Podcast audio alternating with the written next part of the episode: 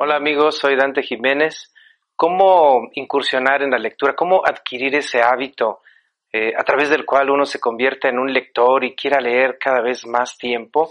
Saben que en un primer momento, en el encuentro con, con el texto escrito, uno puede descubrirse un poco perdido. Primero, encontrar un tema que te guste, que te atraiga, una lectura que sea sencilla, pero lo más importante es la actitud. Cuando tú dices, yo quiero destinar un poquito de tiempo de mi día, 10 minutos, 15 minutos durante cada día, y dispones de ese tiempo, te ventilas bien, te acomodas en un lugar iluminado y empiezas allí a leer, te empieza a ser muy, muy atractivo, empiezas a leer renglones, primero palabras, después ideas un poco más eh, compuestas del mismo texto, pero sobre todo tu mente empieza a imaginar, empieza a viajar.